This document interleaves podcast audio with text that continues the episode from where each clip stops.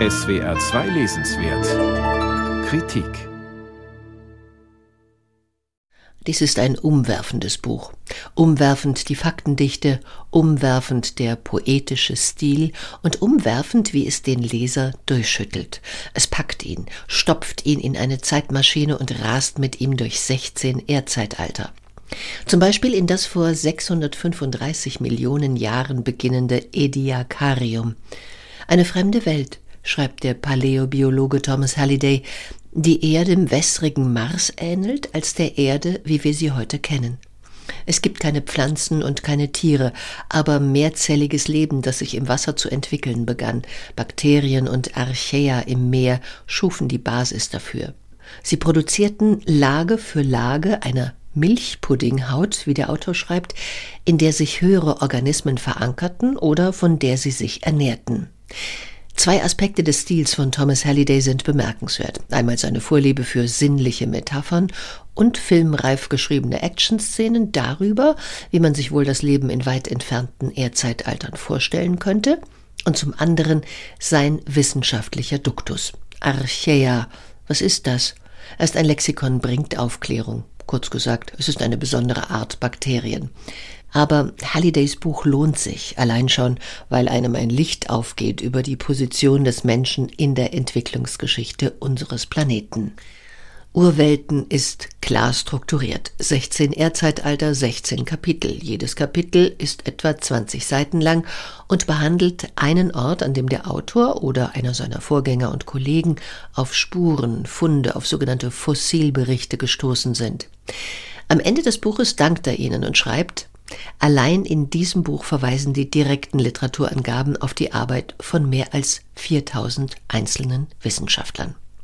Auf dem Weg vom Pleistozän, das vor 11.000 Jahren endete, bis zum Ediacarium, dem letzten Erdzeitalter, von dem sich Fossilberichte fanden, erlebte der Planet, so Halliday, fünfmal ein massenhaftes Artensterben.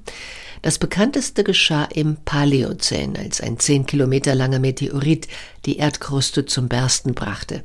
Drei Viertel aller Arten starben aus, darunter auch die Dinosaurier.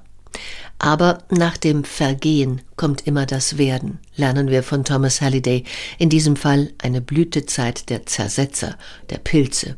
Danach startet das Leben auf der Erde wieder neu. Thomas Halliday beschreibt die regelmäßigen Umschwünge der Ökosysteme von Eiszeit zu Heißzeit und wieder zurück, als gehorchten sie dem Pendel eines gleichgültigen Gottes. Wir denken aktuell womöglich, wir steuerten auf eine noch nie dagewesene, vielleicht sogar finale Krise der Erde zu und empfinden uns als Schuldige und Opfer dieser Misere, als Sünder, die ihre Strafe erwarten. Nein, schreibt Thomas Halliday, wie alle Tiere suchten auch die Menschen nur ihren evolutionären Vorteil. Und weiter heißt es, vom Menschen verursachte Veränderungen können weitgehend als natürlich angesehen werden. Wir gehören zum Reich des Lebendigen und sind ein Teil des Lebensbaums. Urwelten von Thomas Halliday zeigt, dass es in weit zurückliegenden Erdzeitaltern ähnliche Problemlagen gab wie heute. Die Zunahme von Kohlenstoff in der Atmosphäre, global höhere und nivellierte Temperaturen, Artensterben, Anstieg des Meeresspiegels.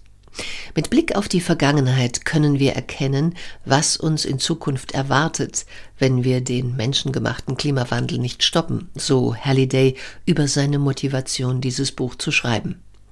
Machen wir weiter wie bisher, dann wird die Erde für uns sowie für das uns umgebende Ökosystem unbewohnbar. Sie wird, so vermutet Halliday, nach einer kurzen Pause von einigen zehntausend Jahren mit Bakterien, Farnen, Kellerasseln schlicht von vorn anfangen, aber dann ohne uns.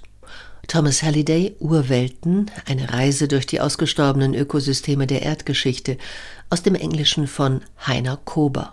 Hansa Verlag, 464 Seiten, 28 Euro.